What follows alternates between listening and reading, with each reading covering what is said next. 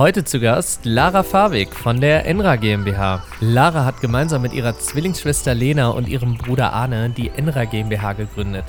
Sie ist in dem Unternehmen als CMO tätig und setzt sich stark für Frauen in Führung ein. Seid gespannt, was die Folge bringt. Viel Spaß. Diese Besonderheit wurde erst deutlich, ähm, da so eine kleine Anekdote, wo äh, in Herzebrock haben wir ja gegründet, ähm, also wirklich im, im, ganz ländlichen Raum, mhm. ähm, wo ein Mann vor der Tür stand, ein Handwerker, der dann äh, sagte, ja, wo finde ich denn Ihren Chef? Also genau die Situation, äh, die du gerade gespiegelt hast. Herzlich willkommen zum Sauerland Valley Podcast, der Podcast über Macher und Macherinnen aus dem Sauerland. Ja, hallo liebe Lara, Lara Favik. Ähm, dein Bruder, der war ja in einer der letzten Folgen äh, schon zu Gast ähm, bei mir im Sauerland Valley Podcast. Jetzt bin ich natürlich froh, dass ich äh, noch eine der Co-Gründerinnen äh, von Enra kennenlernen darf. Ähm, du hast noch eine Zwillingsschwester und äh, ja, du vertrittst sozusagen euch beide jetzt an der Stelle. Und da freue ich mich total drüber. Ähm, ja, ich würde sagen, stell dich kurz vor. Ähm, erzähl uns äh, einmal kurz so ein bisschen, wer du bist, was du so hier machst äh, bei Endra und äh, ja, in, in welchem Verhältnis ihr alle zusammensteht. Ja, erstmal herzlichen Dank für das äh, freundliche Intro. Genau, Lara Favik mein Name. Äh, ich freue mich, dass ich heute in deinem Podcast sein darf und darf dich natürlich auch hier in Paderborn, etwas abseits des Sauerlands, äh, äh begrüßen zu dürfen. Hart an der Grenze. Hart an der Grenze, ja. ja. Äh, sehr schön. Nee, und ähm, ich äh, verantworte hier hauptsächlich den Bereich des Marketings. Das heißt, ich kümmere mich konkret eigentlich darum, dass der Vertrieb möglichst kaufwillige Kontakte erhält. Das mhm. heißt, Vertrieb hat sich ja geändert. Ähm, der, der Impuls, der erste Impuls geht häufig eher von dem Käufer aus und dass man gefunden wird, dass wir sichtbar sind, dass wir uns als attraktiver ähm, ja, Kollaborationspartner präsentieren. Das ist genau meine Aufgabe hier. Cool, also das heißt, ihr, äh, wenn ich mich recht erinnere, äh, habt ihr, bildet ihr alle drei, jeder einen Bereich im Unternehmen ab. Und deswegen ergänzt ihr euch natürlich auch so gut als, als Geschwister, denke ich mal. Ne? Ja, absolut. Also ich mache ja, wie gesagt, das Marketing, Arne Vertrieb, Lena mhm. äh, macht die Entwicklung und ich glaube, das ist auch gut so, dass jeder seinen eigenen Bereich da hat. Redet, äh, Marketing ist ja immer so das Ding, da wird ja auch gerne mal reingeredet. Ne? Also äh, wie, wie geht das hier so? Läuft das gut oder hast du, musst du auch manchmal so diese kleinen Geschwisterkämpfe äh, über dich ergehen lassen? Ja, es gibt viele Meinungen, die ja. im Marketing häufig eine Rolle spielen. Äh, man muss aber dazu sagen, dass ähm, wir untereinander ein extrem äh, gutes Vertrauensverhältnis haben, sodass äh, die anderen beiden mir eigentlich auch häufig vertrauen, dass ich da das Bestmögliche für uns raushole. Ähm, aber natürlich, Ideen kommen immer viele mhm. und das ist ja auch gut. Ne? Mhm. Ein bisschen Diskussion belebt das Ganze ja auch und führt ja auch zu mehr Kreativität. Deswegen, da bin ich eigentlich auch immer dankbar. Und als Geschwister ist man ja meist auch ein bisschen ehrlicher. Ne? Das kommt ja auch noch dazu in so einem Gespräch. Ja, die Ehrlichkeit, die äh, kommt da nicht zu kurz. Ja. Und auch direkter. Ne? Also mhm. ich meine, wirst du ja auch beurteilen ja, können. Ja, manchmal vielleicht auch zu direkt und dann kann man auch mal vielleicht für eine kurze Zeit mal äh, äh, sich äh, voneinander abdriften, aber so schnell findet man ja auch wieder zusammen. Ganz also, genau. Ähm, was mich natürlich interessieren würde und wahrscheinlich auch alle, die sich den Podcast anhören, ähm, vielleicht kannst du aus deiner Sicht noch mal kurz erzählen, was macht ihr bei Enra? Weil wir können ja nicht davon ausgehen, dass, dass jetzt jeder auch den anderen, äh, die andere Folge gehört hat. Aber mich würde das natürlich mal interessieren aus Marketing-Sicht. Ja. Ja, kann man das vielleicht noch mal ganz anders zusammenfassen. Ähm, was macht ihr? Was ist, euer, was ist euer Business? Also wir bauen und vertreiben eine interaktive Plattform für digitalen Vertrieb. Und wenn man so die letzten zwei Jahre betrachtet, hat sich Vertrieb natürlich enorm verändert. Und ähm, dafür braucht es einfach Lösungen, die für die Unternehmen ähm, ja, eine echte Hilfe sind im Kontakt mit ihren Kunden, um eben analoge und digitale Kontaktpunkte auch besser miteinander zu verknüpfen. Mhm. Und ähm, ihr seid dann hauptsächlich regional oder seid ihr überregional, ähm, sage ich mal, auf, Kunden, auf Kundensuche oder? Also wir sind hauptsächlich im deutschsprachigen Raum, ja. also äh, Deutschland, Österreich und die Schweiz ähm, und orientieren uns aber mittlerweile auch Richtung Niederlande, also wollen auch ein wenig internationalisieren. Wobei man sagen muss, die ersten Kunden, die gewinnst du, na, wenn ich jetzt mal weit zurückblicke, ich meine, wir sind schon fünf Jahre selbstständig, aber äh, die ersten Kunden gewinnst du in deinem Umfeld und in deinem Umkreis und äh, das, das ist ganz klar und von da aus wächst du dann und spinnst dein Netzwerk. Wie ist es so fürs Marketing, wenn man jetzt anfängt, sich auch in andere Länder zu orientieren? Also klar, wir sind noch in Europa, aber die Niederlande ist ja auch schon mal wieder ein anderes Thema. Ähm, ist das für dich eine große Umstellung? Also ist das für dich äh, in der Kommunikation schon nochmal eine Stufe anders? Oder würdest du sagen, nee, läuft eigentlich Sprachbarriere vielleicht oder äh, das könnte vielleicht ein Thema sein, äh, weil man muss ja auch die Werbung jetzt ja. auf Niederländisch machen wahrscheinlich. Ja, es ist schon eine Herausforderung und ja. eine neue Herausforderung, wobei man sagen muss, dass wir halt mit Partnern da vor Ort arbeiten, die das auch etwas genauer kennen. Du hattest es angesprochen, der kulturelle Unterschied ist jetzt noch nicht so groß Richtig. bei der Niederlande und äh, Deutschland. Da wird sicherlich in anderen Ländern dann herausfordernder. Aber ähm, also mit einem Partner, der den Markt kennt und der auch einen, einen gewissen Zugang zu den Ziel Zielkunden da hat, ist es dann wieder einfacher, als wenn du jetzt auf der grünen Wiese da anfängst ja. und äh, versuchst, den Markt dann aus Deutschland in den Niederlanden irgendwie zu erschließen. Hast eine Connection rein, da kommt man schon mal an die richtig guten genau. Kontakte und dann äh, hilft das natürlich auch, weil ich sag mal, da hast du natürlich von allen wahrscheinlich erstmal am, am meisten zu arbeiten, weil du musst es ja auch dann eben vermarkten. Ihr braucht dann auch dementsprechend eine gute Strategie. Ähm, kommen wir vielleicht mal ähm, auf ein anderes Thema oder das zahlt darin ein. Du hast ja gerade gesagt, äh, ihr habt ja schon früh angefangen und ihr habt ja auch so im engeren Umkreis dann auch erstmal Kunden gewonnen. Ähm, ich habe die Information erhalten äh, aus dem Gespräch mit deinem Bruder, dass ihr so eine Mappe habt, wo ihr eure, eure Ideen äh, drin gesammelt habt, was man mal alles so machen kann. Ja? Äh, vielleicht, kannst du, äh, vielleicht kannst du uns mal so ein bisschen erzählen, wie, wie ihr als Geschwister da zusammengekommen seid, weil äh, für Arne ist es ja auch eine Challenge. Arne hat zwei Schwestern. Das heißt, zwei Schwestern, die sind auch noch Zwillinge. Das heißt, er ist immer in der Unterzahl. Er ist immer in der Unterzahl und äh, ist ja auch äh, dann, man muss ja dann auch erstmal äh, durchkommen, äh, wenn es um so Themen gibt. Aber vielleicht kannst du ja so ein bisschen mal ähm, über, über eure gemeinsame Entstehung erzählen und, und wie, wie ihr auch dazu gekommen seid, dass ihr einfach gemeinsam auch was Unternehmerisches macht, weil das ist ja schon, schon spannend. Also es gab nicht so den einen Punkt, wo ich jetzt sagen würde, ab da stand fest, äh, mhm. wir wollen mal was zusammen machen. Aber dass wir mal was zusammen machen wollen, das hat sich eigentlich schon relativ früh ergeben. Und ähm, wir haben immer auch während unserer Kindheit nie so das Verhältnis gehabt, dass man sagt, boah, wir haben uns nur in den Haaren gehabt oder wir haben uns nur gestritten oder es war irgendwie total anstrengend mhm. zu Hause oder so. Ne? Das war schon eigentlich manchmal schon fast zu harmonisch, äh, dass wir. Dass die Eltern schon Angst hatten.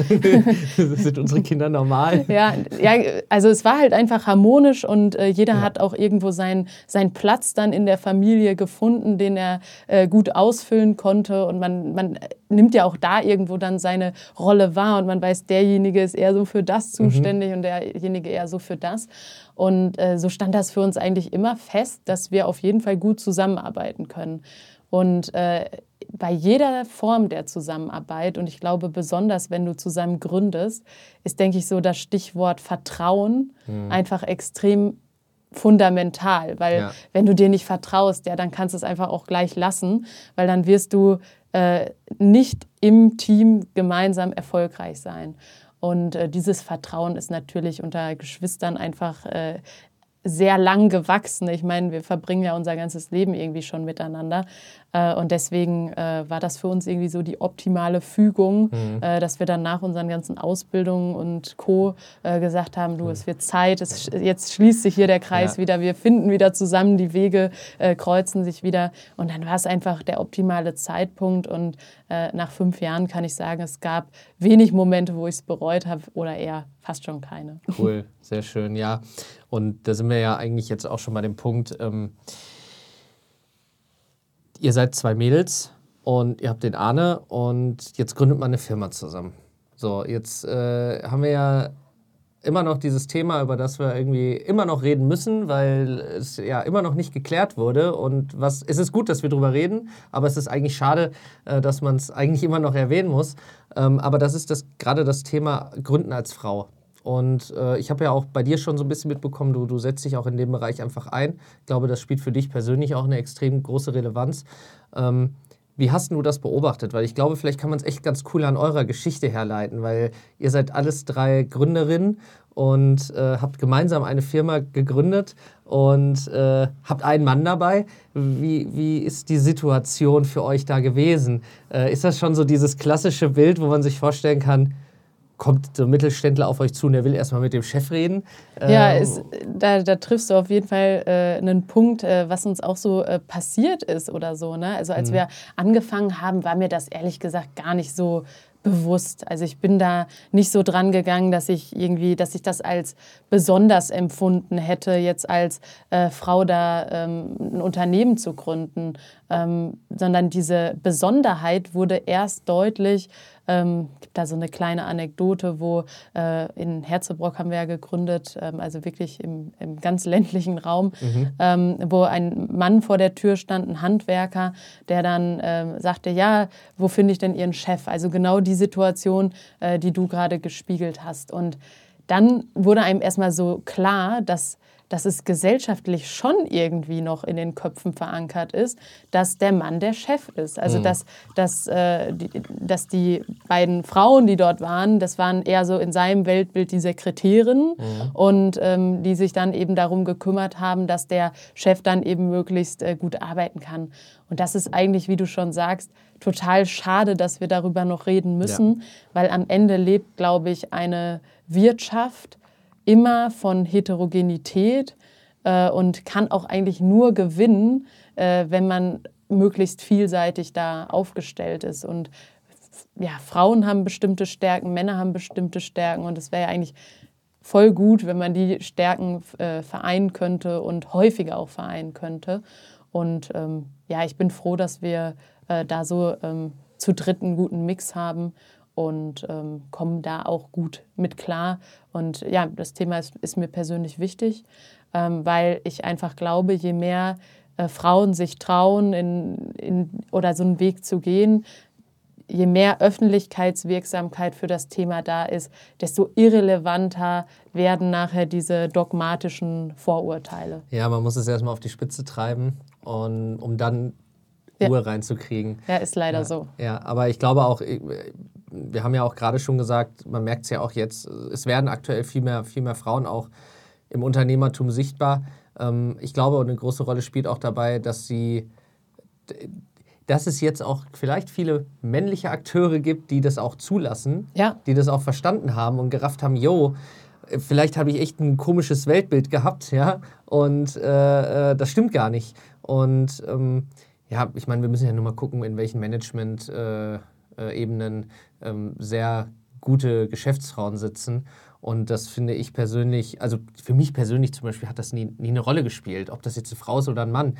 Ich habe in meinem Leben, glaube ich, mehr Chefinnen gehabt als, als Chefs und ähm, hab das, das hat für mich nie eine Debatte gespielt. Ja, für andere war das dann wieder ein Thema.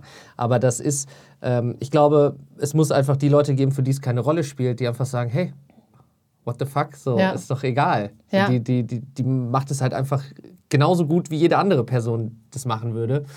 Und ähm, ja, natürlich muss man jetzt bei dir sagen, das ist ja nicht die einzige Challenge, die du hast. Da bist du ja auch noch eine Frau, die auf dem Land gegründet hat. Ja. Das bringt das Ganze vielleicht auch noch mal äh, in so eine Ebene, die das vielleicht komplizierter macht, oder?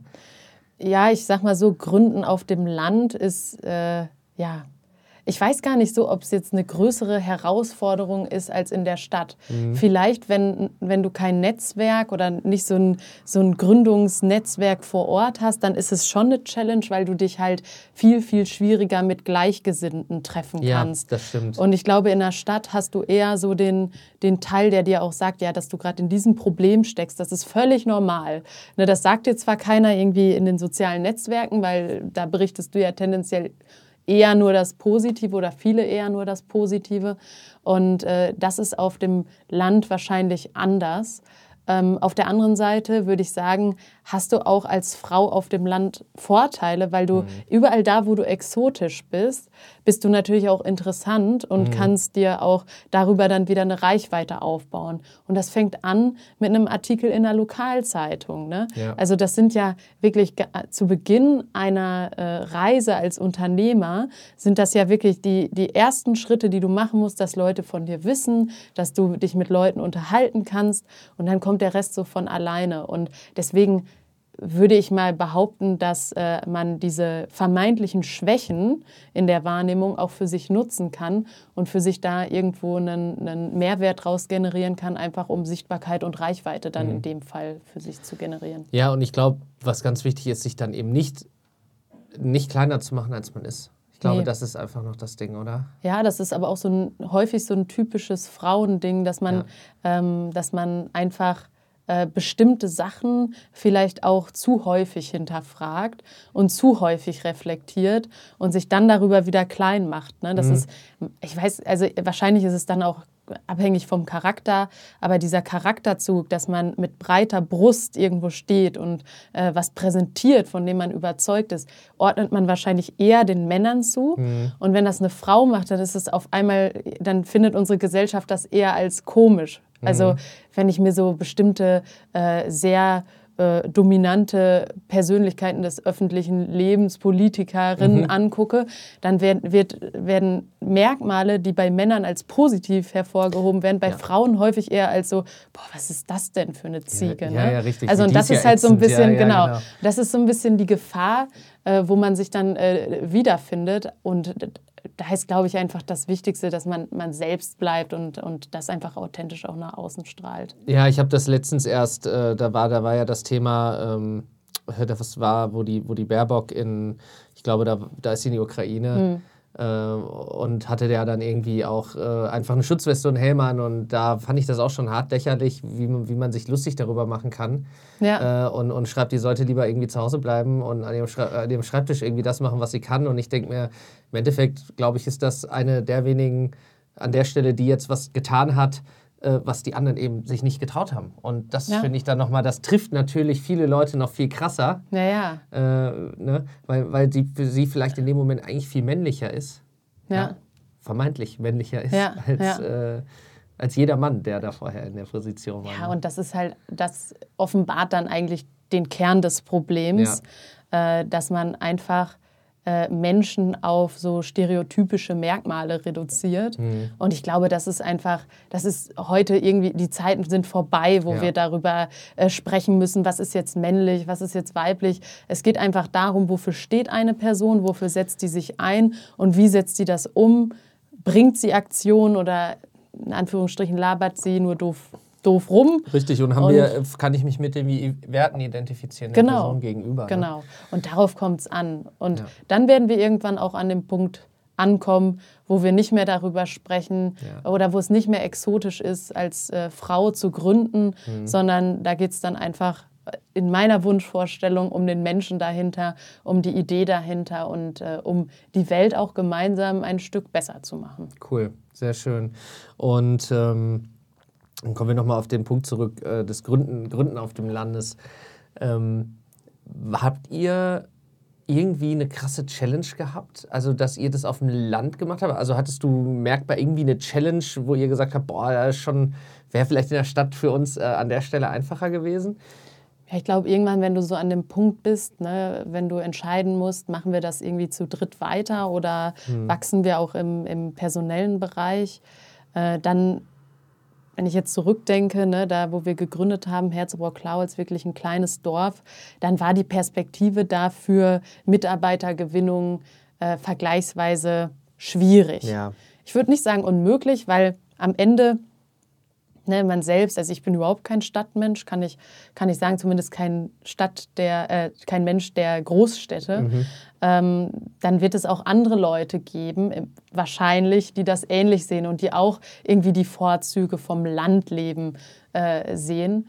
Und, äh, aber klar, wenn du dann natürlich unternehmerisch wächst und, äh, und dein Unternehmen auch skalieren willst und du gewisse personelle Ressourcen brauchst, schwierig. Dann der andere Punkt, Netzwerk. Also ähm, im, im Kreis Gütersloh war es ja dann, äh, mhm. wo wir gegründet haben, da gab es keine Gründerszene oder so. Ne? Da gab es keine irgendwie coolen Events, wo man sagt, ja komm, da gehst du jetzt mal hin, da lernst du jetzt mal Leute kennen.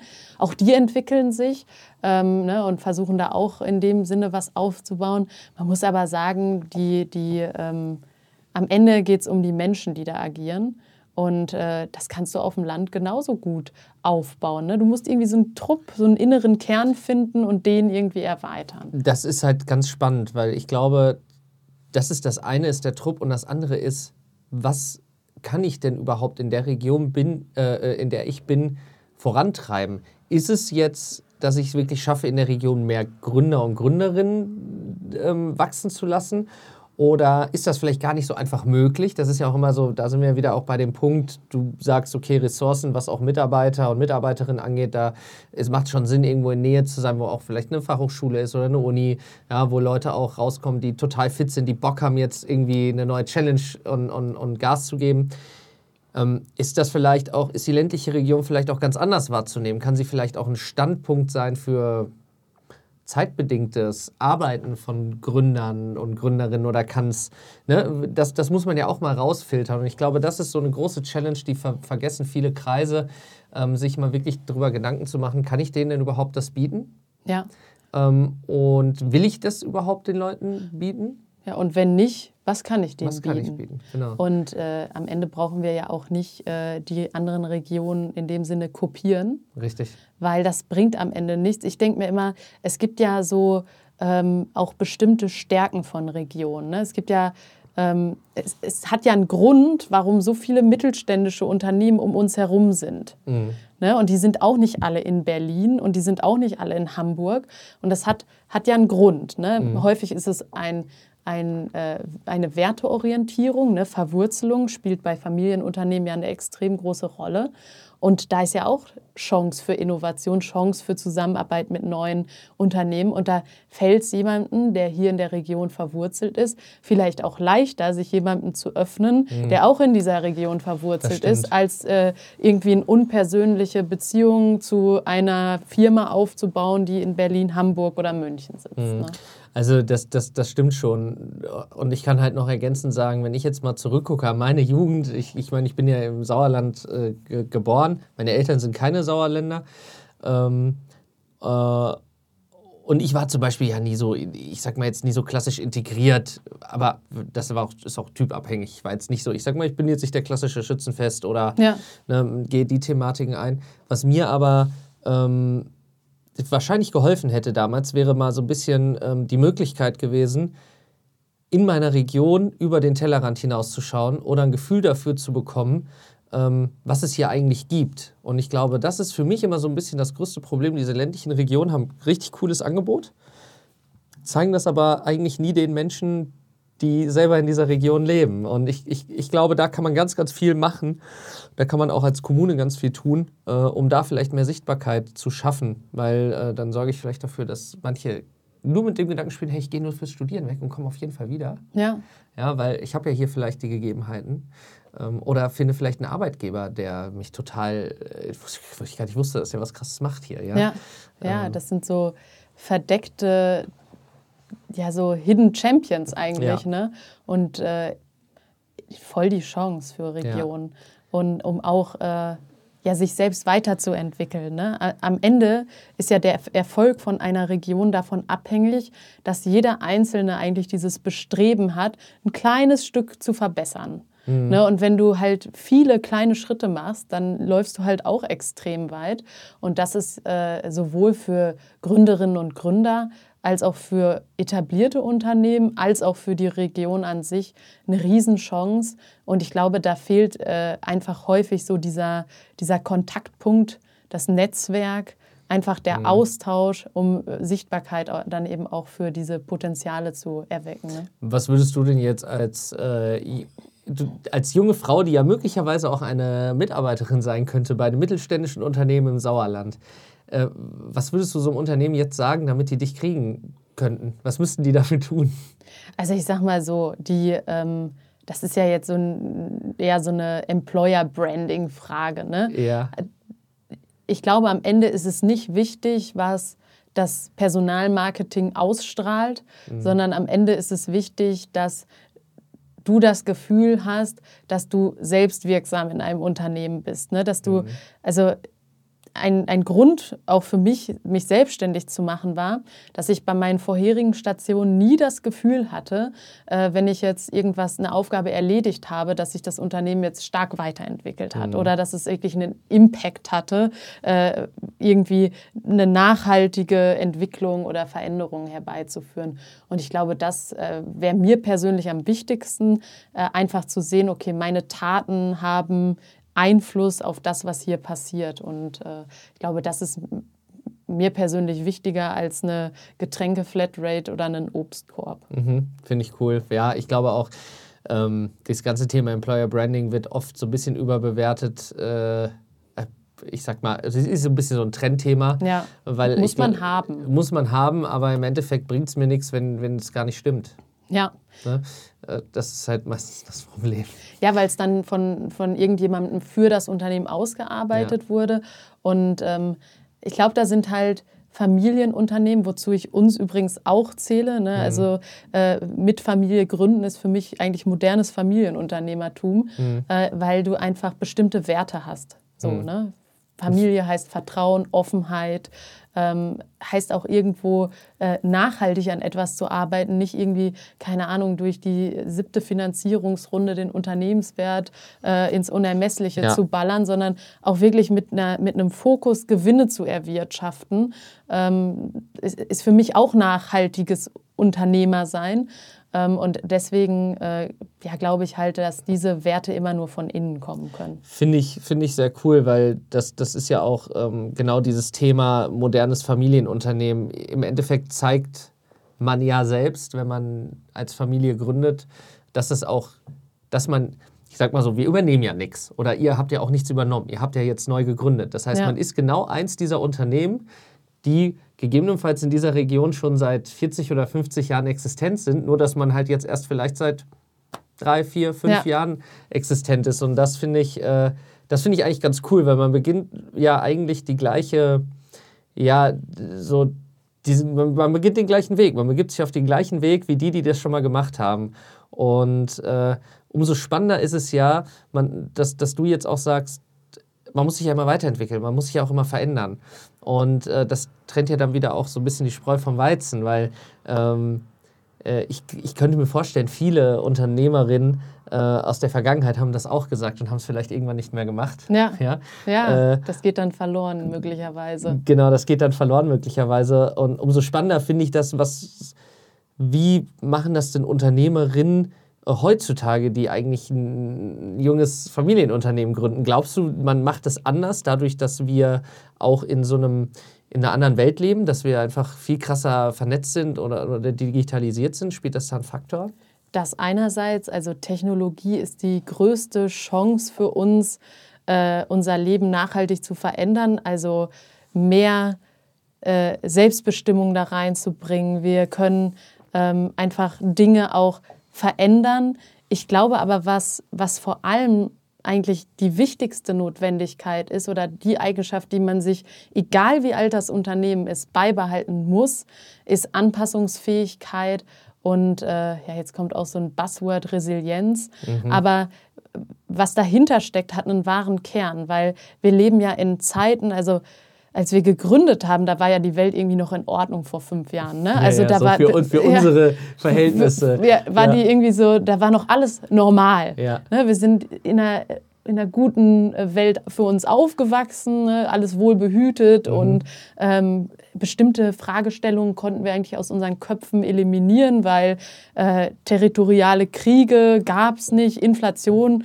gab es nicht und wir sind ja jetzt eigentlich in einem, in, in einem krassen Umbruch. Wir leben ja in einer Zeit, in der sich alles verändern muss und alles verändern wird. Und ähm, deswegen glaube ich, dass in Zukunft diese Eigenschaft der Agilität, der Anpassungsfähigkeit, schnell auf neue Rahmenbedingungen reagieren zu können, das wird der, das Erfolgskriterium schlechthin. Und ich glaube, das ist auch eine Gefahr für unseren etablierten Mittelstand, mhm. ehrlich gesagt.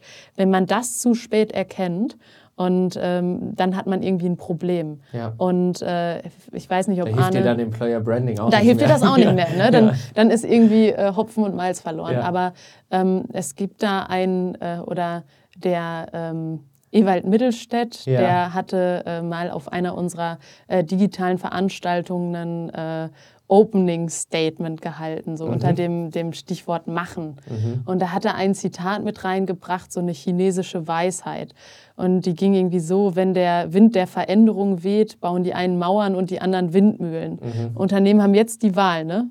Ja, baue ich die Mauern Mauer oder Windmühlen. Oder Windmühlen und, ja. und das ist eigentlich, es ist auf der einen Seite eine Chance, aber auch eine Riesengefahr, wenn man sich diese Eigenschaft der Anpassungsfähigkeit einfach nicht beibehält. Ja, und theoretisch hat man ja die Hilfe an allen Ecken und Enden. Selbst als äh, alteingesessenes äh, Unternehmen habe ich immer den Zugriff auf junge Startups oder auch junge Unternehmerinnen, ähm, die im Endeffekt alle um mich herum aufblühen. Und ich glaube, das kann, das kann ganz oft äh, halt auch dann die Windmühle sein. Ne? Voll. Weil theoretisch kann die ja schon existieren und äh, ja. ne, ich, sie muss nur einen Platz bei mir finden. So. Ja, und da steckt ja auch so eine riesige intrinsische Motivation. Ja. Ne? Also was junge Unternehmen mit wie viel äh, Handlungswillen, die eigentlich in, in ihre Geschäftsmodelle starten.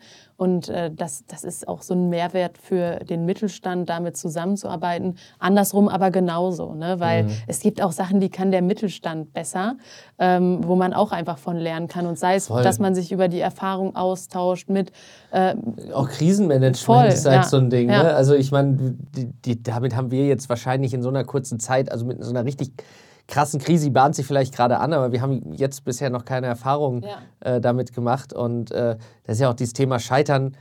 Das ist ja aber auch wieder so ein schwieriges Thema in Deutschland. Man ja. spricht ja nicht gern darüber, wenn man was nicht geschafft hat. Ja. Ähm, ich finde gerade die Themen für mich persönlich immer am spannendsten, weil wenn ich von jemandem höre, wie er es falsch gemacht hat oder sie es falsch gemacht hat und wie man es dann richtig machen kann, das finde ich einfach, das ist die Information, die ich brauche. Ja. Ich brauche nicht die Information, wenn mir immer nur gesagt wird, oh, alles toll, alles, alles äh, äh, wunderbar. Ne? Ja, und das ist, finde ich, auch frustrierend, wenn ja. dir suggeriert wird, dass alles eigentlich immer nur gut läuft. Ja. Weil das ist nicht die Realität. Und deswegen vielleicht nochmal, um den Bogen zu spannen, auf äh, Gründen im ländlichen Raum. Das ist halt das, was ich sage. Das fehlt einfach manchmal, wenn du den Austausch nicht hast. Dann kommst du dir manchmal äh, in der einen oder anderen Herausforderung nicht normal vor. Mhm. Weil wenn du gerade wenn du das erste Mal gründest, dann gehst du ja schon ein bisschen blauäugig daran. Ne? Mhm. Ne? Also kann mir keiner erzählen, dass er jetzt vorher alles wusste, was passiert ist. Also, da macht man ja auch einige Fehler. Ja, genau. Und du, aber du hast ja einen klaren Plan. Ne? Ja. Also du hast einen klaren Plan, du hast ein klares Ziel, du weißt auch genau, wie du da hinkommst. Ja, ja, aber dann kommt die Realität. Und das erscheint dir aber manchmal so verrückt, diese Realität, mhm. weil du gar nicht verstehst, warum geht denn mein Plan jetzt nicht mhm. auf? Da habe ich doch echt lange dran gearbeitet. Und da ist es manchmal total beruhigend, äh, wenn du dich mit anderen austauschst und die sofort sagen, ja, genau das Gleiche ja. bei uns. Ist total normal, dass man sich da erstmal irgendwie einfinden muss. Und es ist auch äh, total normal, dass wenn du auf einen Markt kommst, dass nicht jeder auf dich gewartet hat, sondern dass du erstmal dafür was tun musst, äh, dass, äh, dass du ähm, irgendwo auch in diesem Markt ankommst. Und äh, ja, das ist einfach in, in, äh, im ländlichen Raum fehlt das manchmal. Deswegen ist es umso wichtiger, da sich untereinander einfach zu vernetzen. Ne? Ja, das ist halt, ähm, ist halt auch das Ding. Und ich glaube, dass, das ist ja auch, da sind wir ja auch wieder so ein bisschen bei eurem Thema grundsätzlich. Ähm, vernetzen und da sind wir auch wieder beim Vertrieb, weil irgendwo, irgendwo das eine führt zum anderen. Und äh, zum einen müssen wir uns unternehmerisch vernetzen. Das ist natürlich, das sollte immer eine Mission für jeden oder jede sein und, und, und das sollte immer existent sein.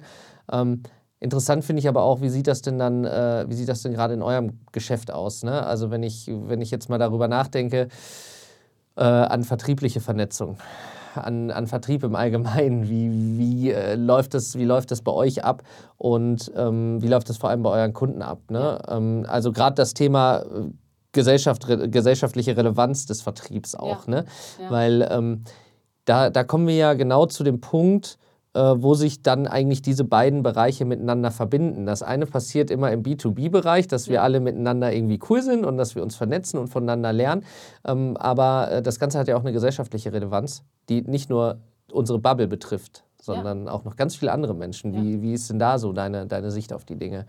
Also gesellschaftliche Relevanz ist ja ein großes Wort. Ne? Wenn mhm. man jetzt mal überlegt, also es klingt vielleicht erstmal komisch, dass ich behaupte, dass Vertrieb gesellschaftlich relevant ist. Mhm. Aber am Ende hängt ja diese ganze Welt zusammen. Richtig. Wenn ich jetzt überlege, ähm, wir, wir stehen einfach vor großen Herausforderungen. Ne? Wir leben ja jetzt irgendwie vor einer sich anbahnenden Krise. Äh, Corona hat auch irgendwie die Welt einmal komplett durchgeschüttelt. Und ähm, es gibt eigentlich große Herausforderungen, wo die Menschheit aber noch nicht die essentiellen Antworten drauf gefunden hat. Mhm. Und das sind einfach, also aus meiner Sicht, äh, zwei Einflussfaktoren, wo Vertrieb anknüpfen kann. Auf der einen Seite ist es natürlich das Thema Nachhaltigkeit. Ja. Ähm, es ist einfach so, dass äh, der Endverbraucher fordert, dass sich Unternehmen ein bisschen mit ihren Ressourcen zusammenreißen. Und es funktioniert halt auch nur, wenn wir das, was wir an Ressourcen haben, auch irgendwo sinnvoll und nachhaltig einsetzen. Und da kann man sich dann fragen, ist es sinnvoll, dass jemand für einen Nachmittagstermin von hier in die USA fliegt? Also das muss man sich dann, die Frage ja. muss man sich stellen. Das ist zwar an der einen oder anderen Stelle schön, dass man sich auch gegenüber sitzt und miteinander spricht, aber da gibt es dann halt noch die Kehrseite der Medaille, wo man sich fragen muss, ist das nachhaltig? Äh, ist das nachhaltig? Mhm. Auf der anderen Seite, Riesenthema Fachkräftemangel. Übrigens nicht nur im ländlichen Raum, überall ist Fachkräftemangel. Heißt für die Unternehmen mit weniger Leuten möglichst gleich viel rausbekommen. Ja. Das geht nur, wenn wir in dem Sinne produktiver werden. Mhm. So, und wo ist es erstmal am leichtesten, produktiver zu werden? In den Lehrzeiten. So, in, in dem, bei, im Vertrieb, ne, da geht, ein guter Vertriebler hat Kontakt mit und am Kunden. Ja. So, und da gehört eben nicht diese Asphaltzeit zu, da gehört eben nicht äh, langweilige Routinearbeiten, äh, die gehören da eben nicht dazu. Das ist so der, der zweite Faktor, wo ich sagen würde, ähm, ist, ist gesellschaftlich relevant. Und der, der nächste Faktor ist dann einfach, wie wollen wir denn in Zukunft miteinander leben und miteinander kommunizieren? Und da geht es dann darum, das, was wir jetzt alles wissen und was wir jetzt alles gelernt haben, in ein sinnvolles Konstrukt zusammenbringen, ja. äh, zusammenzubringen, weil man muss auch sagen, der Vertrieb ist nachher dafür verantwortlich, was kommt oben rein. Mhm. Und es ist immer besser, wenn man ein bisschen Polster hat, weil dann kann ich auch noch investieren und aktiv äh, mhm. Situationen mit, äh, mitgestalten, anstatt nur zu reagieren. Das heißt, am Ende würde ich sagen, ist Vertrieb äh, auch irgendwo unsere, unser Wohlstandsgarant, dass äh, wir hier die Möglichkeiten haben, uns auch weiterzuentwickeln und auch zu optimieren. Mhm, sehr cool. Ich äh, finde das auch ganz spannend. Ähm äh, weil Vertrieb wird sich ja auch, so wie ich, wie ich das jetzt auch bei euch ja erlebe und wie ihr an das Thema rangeht, ähm, verändern, weil man sich, äh, wenn man sich jetzt im Realen trifft, ich glaube, dann kann man gerade auch durch, durch eine Hilfe wie, wie Enra sich über ganz andere Themen unterhalten. Total. Du kannst dich auf einer ganz anderen Ebene treffen als immer diese, ja, ich muss für ein Businessgespräch dahin und dann ist ja. das so diese Business-Ebene und das ist immer alles so voll ja. wichtig. Äh, man trifft sich vielleicht dann auch auf einer Ebene, wo man äh, nochmal ganz andere, wo ganz andere Werte eine Rolle spielen. Ne?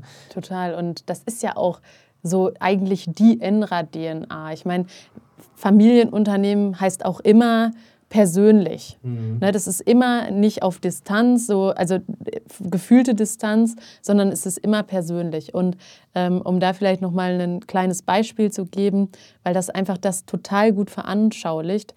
Es gibt ein Netzwerk, die beschäftigen sich mit einem Thema, ist auch egal. Ähm, und die, die arbeiten viermal im Jahr zusammen. Und durch Corona, ne, natürlich alle Treffen jetzt äh, digital stattgefunden, wie das dann so ist. Und äh, mittlerweile machen die das aber so, dreimal im Jahr treffen die sich digital, einmal analog. Mhm. Und wenn sie sich analog treffen, dann gehen sie wandern. Cool. Und das zeigt eigentlich genau ja. das, was du gesagt hast, weil die Zeit, die wir doch zusammen verbringen, die muss, muss doch, also das muss doch eigentlich genau das sein, äh, wo es um Vertrauensaufbau geht, wo es eben nicht um langweiliges Operatives geht, sondern einfach um den Menschen. Ja, wo, die, wo dann wo ein höherer Wert drin ist. Ja. Ne? Also klar, das eine ist vielleicht ein geldlicher Wert und ein ja. geschäftlicher ja. und ein Erfolgswert, aber ich glaube, dieser Wert gemeinsam Zeit zu verbringen und diesen Wert zu wertschätzen, wer einem gegenüber ist, das ist, glaube ich, dann so das Ding. Ich glaube, da, da bin ich ganz deiner Meinung, finde ich persönlich auch immer spannend und äh, das finde ich auch äh, auf einer Messe immer cool. Ich mag diesen ganzen Tag auf der Messe und ich mag auch diesen Part mit, mit, mit allen zu sprechen und, und Kontakte zu knüpfen. Ähm, aber am Abend so dieses auch zu wissen, so da kommen wir zusammen, da sind die Aussteller zusammen oder da sind die, die, die Speaker zusammen und wir kommen irgendwie in ein Gespräch, wo wir auf Basis unserer Erfahrungen uns austauschen können das finde ich dann halt einfach, das macht am meisten Spaß. Ja, und ja. das ist nachher das, was es ausmacht. Und ähm, ja, da geht es ja dann auch darum, und das ist ja eben das Beste aus beiden Welten. Mhm. Und ich glaube, da brauchst du kein Schwarz-Weiß-Denken. Ja. Am Ende ist es äh, eine gesunde Mischung, die es macht. Und am Ende ist es auch genau das, was ja dann auch Wirtschaften und Menschsein auch ausmacht. Mhm. Und das bringen wir zusammen. Ne? Und mhm. da, da, treffen sich dann diese Werte zwischen Technologie und Familienunternehmen. Ne? Finde ich, find ich extrem cool und äh, macht das Ganze ja auch sympathisch. Und ich glaube, das ist auch ein Riesenfaktor, dass ihr zugänglich seid, auch für einen, für einen ich sag jetzt mal, klassisches mittelständisches ja. Unternehmen, was dann wirklich sagt, ey, wenn diese Faktoren wirklich so, wie sie jetzt aufgezeigt sind, stimmen, dann, äh, dann trifft es mich und dann mache ich mit. So, ja. ne? ähm, das ist natürlich dann auch, das ist ja gut, das ist dann wahrscheinlich auch der Marketingarbeit äh, äh, zu danken an der Stelle, äh, weil ich glaube, das ist schon schwierig, das auch wirklich gut zu, gut zu vermitteln. Oder ähm, hast du einen guten, hast du, hast du so einen Key, wo du sagst, äh, ja. da habe ich einen schönen Zugang, da weiß ich eigentlich ganz cool, wie ich das platzieren kann. Das Gute bei uns ist ja, dass wir unsere Plattform ja selber auch in unserem Verkaufsprozess nutzen. Mhm. Und wir bringen dann virtuelle Erlebnisse zu unseren Kunden und laden die auf eine virtuelle Insel ein. Ne? Und das mhm. klingt erstmal total verrückt, aber jeder will irgendwie wissen, hä, was für eine Insel. Ja. Und da, da, hast du die Leute, ja. weil es einfach total neu ist. Und das ist ja das Schöne, wenn du dich mit neuen Technologien beschäftigst. Du begeisterst Leute auf ja. einmal. Es geht nicht darum, jetzt Produkt B zu einem günstigeren Preis anzubieten, um einen Wettbewerber zu verdrängen, sondern es geht einfach darum, den, den Leuten die Augen zu öffnen, was geht. Und da wollen wir den Benchmark setzen. Und deswegen ist es in der Marketingkommunikation, obwohl wir ein extrem erklärungsbedürftiges Produkt haben, mhm. am Ende leicht, weil wir vom Ergebnis ausgehen. Mhm, sehr cool. Ja, und äh, wie du gerade schon sagtest, es ist nicht auf Basis von KPIs und wir müssen jetzt hier Kennzahlen, sondern ihr habt ja auch so, so technisch wie alles ist, es hat alles einen krass kreativen Ansatz. Und das finde ich irgendwie ganz attraktiv, weil, weil das ist das, was du gerade sagtest, das ist das, was catcht. Ja. So, der, der Ansatz zu sagen, ey, komm mal auf unsere Insel, das ist eigentlich nur kreativ. Ja. Und das ist erstmal nur so, hä, ja, das muss ich erleben. Ja, so Experience. Und ähm, äh, finde ich, find ich ganz charmant, weil, weil im Endeffekt ähm, um Zahlen kann man immer noch reden. Und äh, genau. das ist dann der nächste Schritt und die nächsten weiteren Schritte. Ja. Äh, und da muss man ja, das ist natürlich auch bei eurem Produkt stark davon abhängig, wie, wie stark wird es auch im Vertrieb dann natürlich auch beim Kunden eingesetzt. Total. Ja. Und äh, das ist ja ähm, am Ende auch es refinanziert sich ja, indem du Reisekosten senkst. Ne? Mhm. Und äh, wenn man alleine Dienstwagenflotten und Co. mal äh, ja. betrachtet bei mittelständischen Unternehmen, ist ja Wahnsinn, ja. wie viel Geld da reingeht. Oder Messeauftritte. Ne? Also das ist der größte Kostenblock jahrzehntelang bei Unternehmen gewesen. Und auf einmal ergibt sich da eine Chance, dass Teile von diesem Budget frei werden, weil man sagt, ja, mhm. müssen wir nicht mehr ganz so groß, vielleicht reicht auch die halbe Standfläche. Und das ist ja für, für die Unternehmen auch einfach eine, eine Riesenmöglichkeit, ähm, sich auch nachhaltig zu transformieren. Mhm.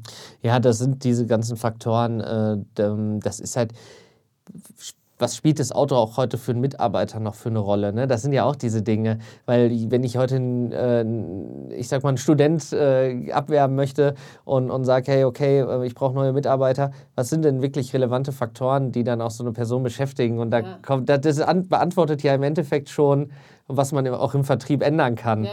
Und das finde ich eigentlich ganz cool. Aber würdest du sagen, das Auto ist im ländlichen Raum noch mehr Argument als in der Stadt?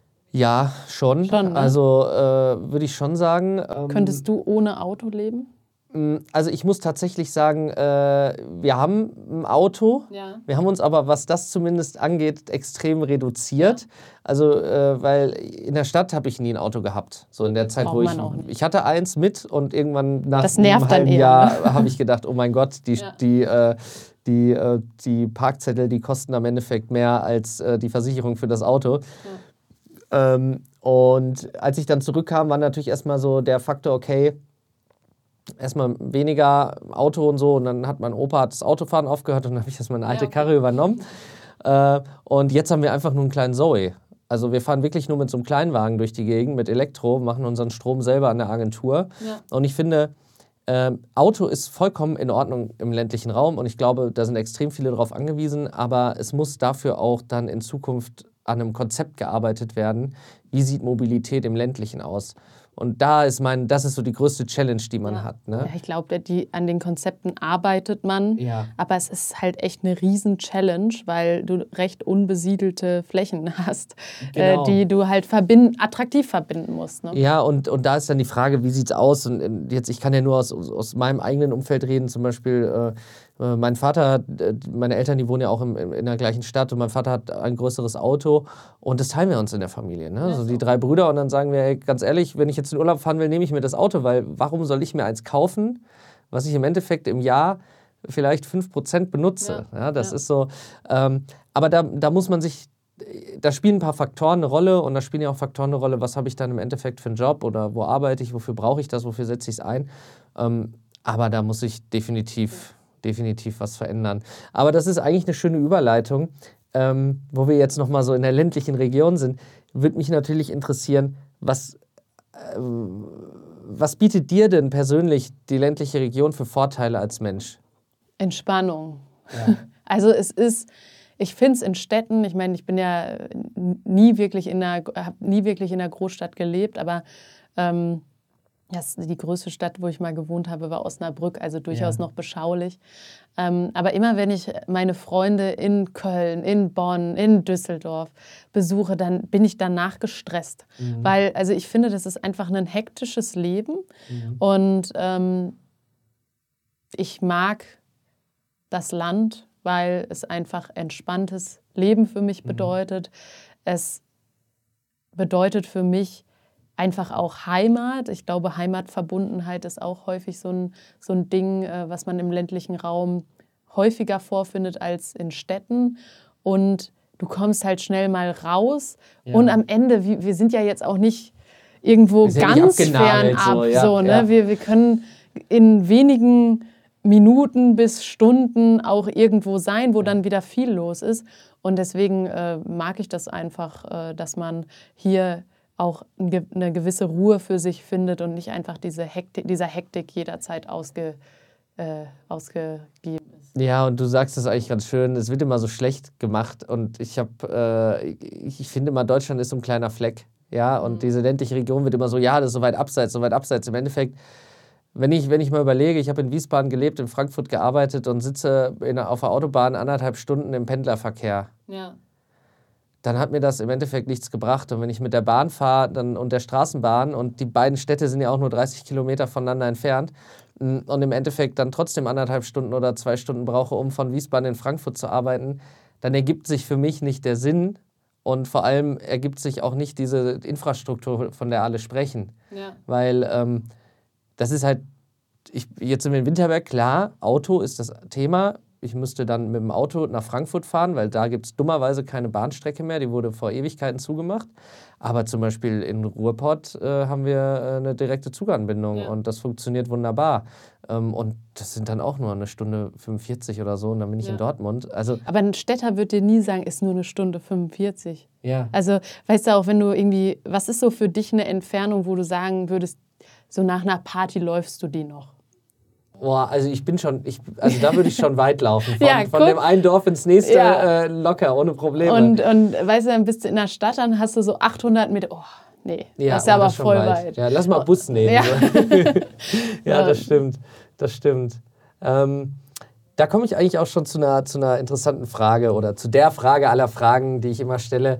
Ähm, wenn du Sauerland Valley hörst, was bedeutet das für dich? Ja, wir haben ja festgestellt, dass wir wirklich am äußersten ja. Rand.